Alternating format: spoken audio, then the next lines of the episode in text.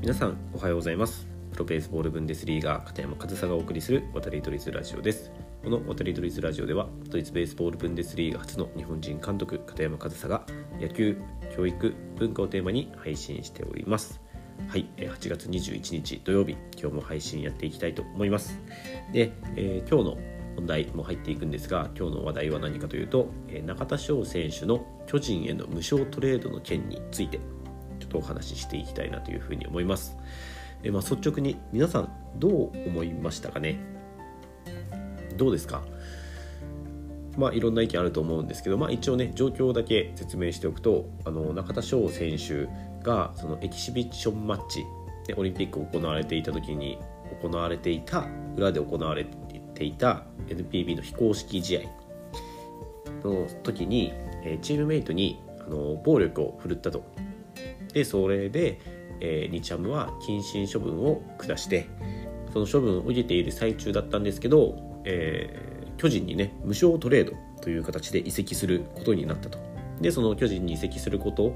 になったということでその昨日巨人に移籍する直前にその日ハムの謹慎の処分も解かれて、えー、巨人に移籍したというのが、まあ、その一連の流れかなというふうに思うんですけどさあ皆さんどう思いましたか、え僕はですね、えー、まあ一言で言うと違和感がすごくあるこの出来事だなというふうに思います。まあどちらかというと納得いかない点が多いかなっていうふうに思いますね。でちょっとね僕の思ったこと感じたことをしゃべる前に、まあ、全体前提としてあの僕はあの巨人も日ハムもあの正直あのひいきにしている球団ではないですしえー、中田翔選手も、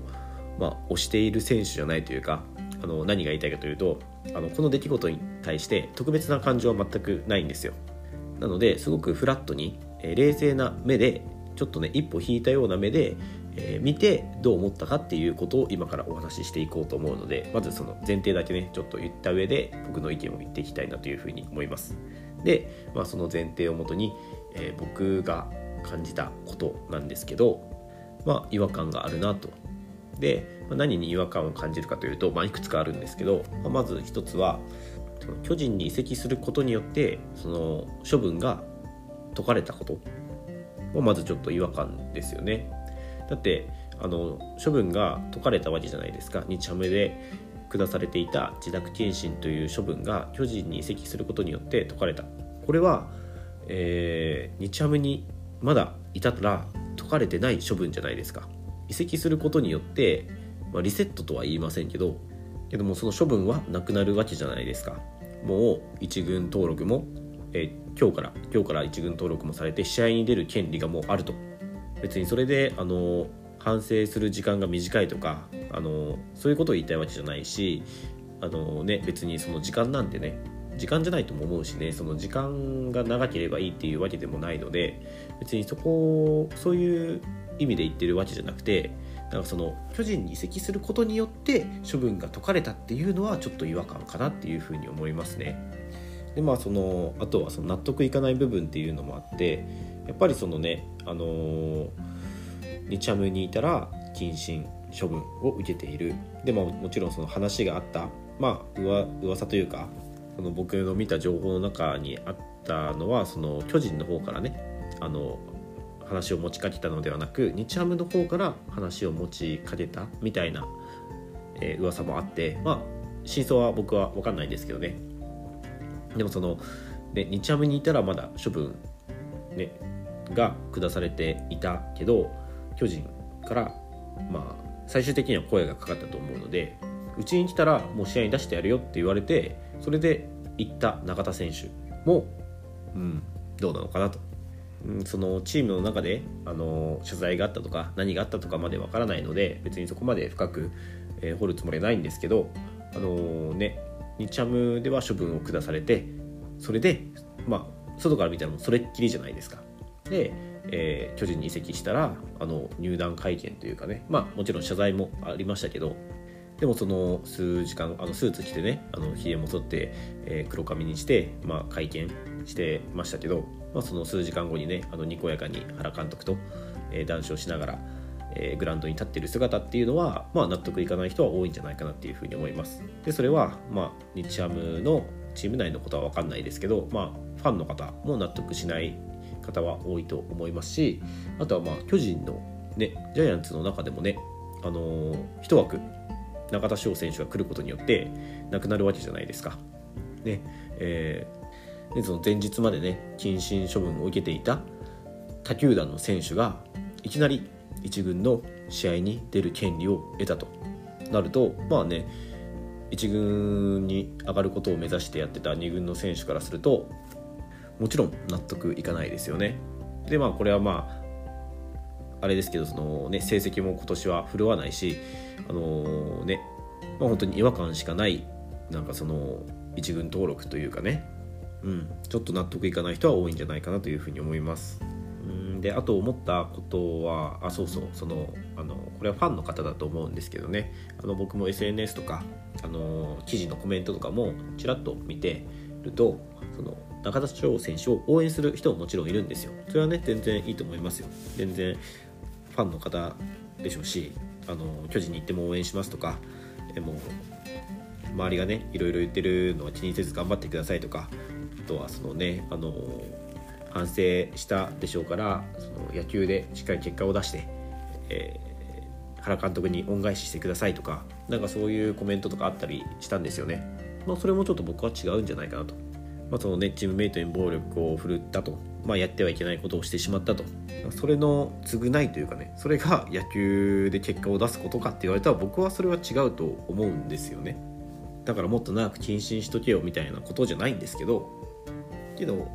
だからその応援するのはいいんですけど、まあ、納得しない人がいるっていうこともその応援してる人たちもちょっと理解した方が理解というか配慮した方がいいんじゃないかなっていうふうにもちょっと思えてなんかその中田選手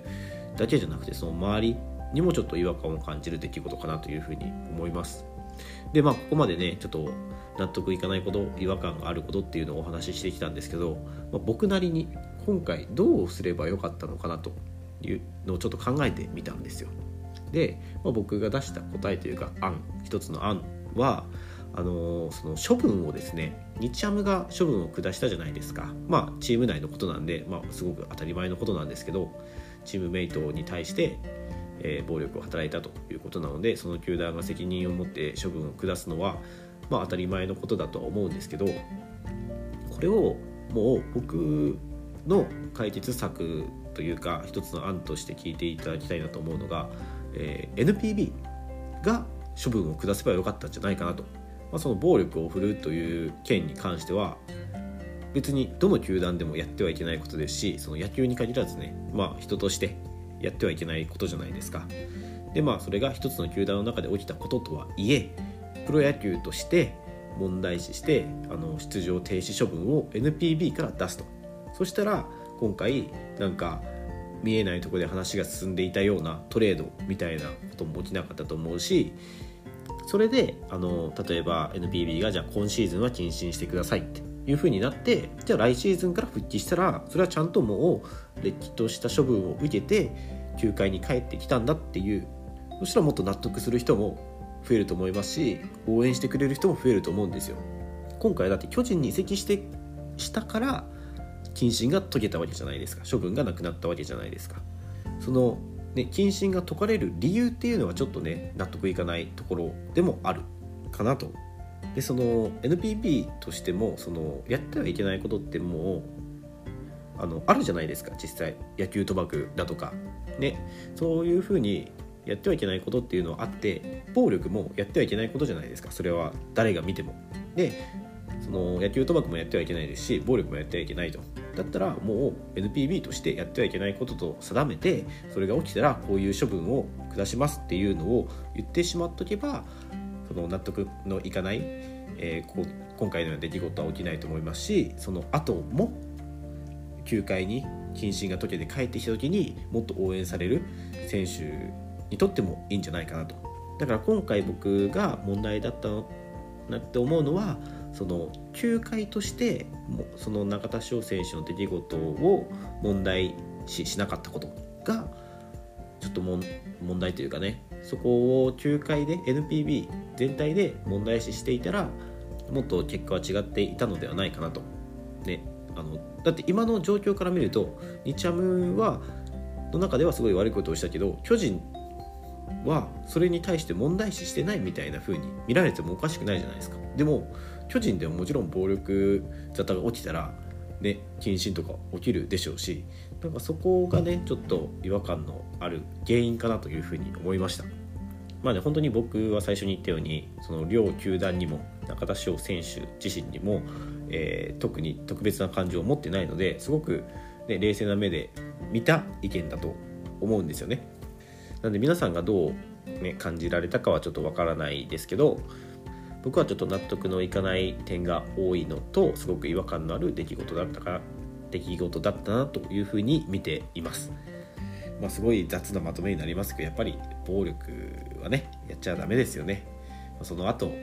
今回はねその後の出来事ですけど、まあ、事の発端となったのはそういうやっちゃいけないことをやったということなので、まあ、やっちゃいけないことはやっちゃいけないということで今日の締めにしたいと思いますはい、えー、今日も最後までお聴きいただきありがとうございました片山和沙でした